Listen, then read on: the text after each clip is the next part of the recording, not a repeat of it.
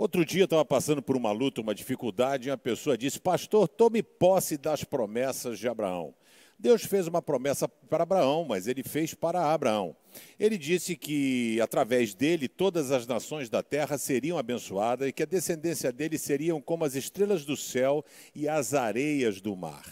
Todo mundo quer é, revogar a bênção que foi dada a Abraão, mas poucos se esquecem da sua prontidão em obedecer à voz de Deus. Em Gênesis 12, verso 1, quando Deus então chama Abraão, ele tinha várias pessoas que ele poderia escolher. Ele poderia escolher um rapaz jovem, com uma moça sadia, aonde já tivessem filhos, mas Deus gosta de coisas difíceis e de pessoas que o obedeçam.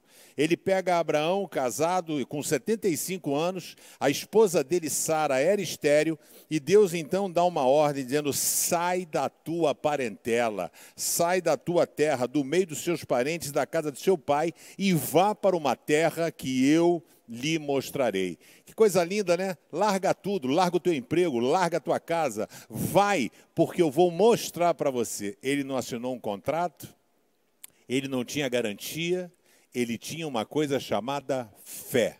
E Abraão, então, que foi chamado de o pai da fé, ele sai de sua casa, de sua zona de conforto, para aprender a se relacionar com Deus. Talvez seja o que falte a você, sair um pouco da zona de conforto, para aprender a ter um relacionamento sincero com Deus.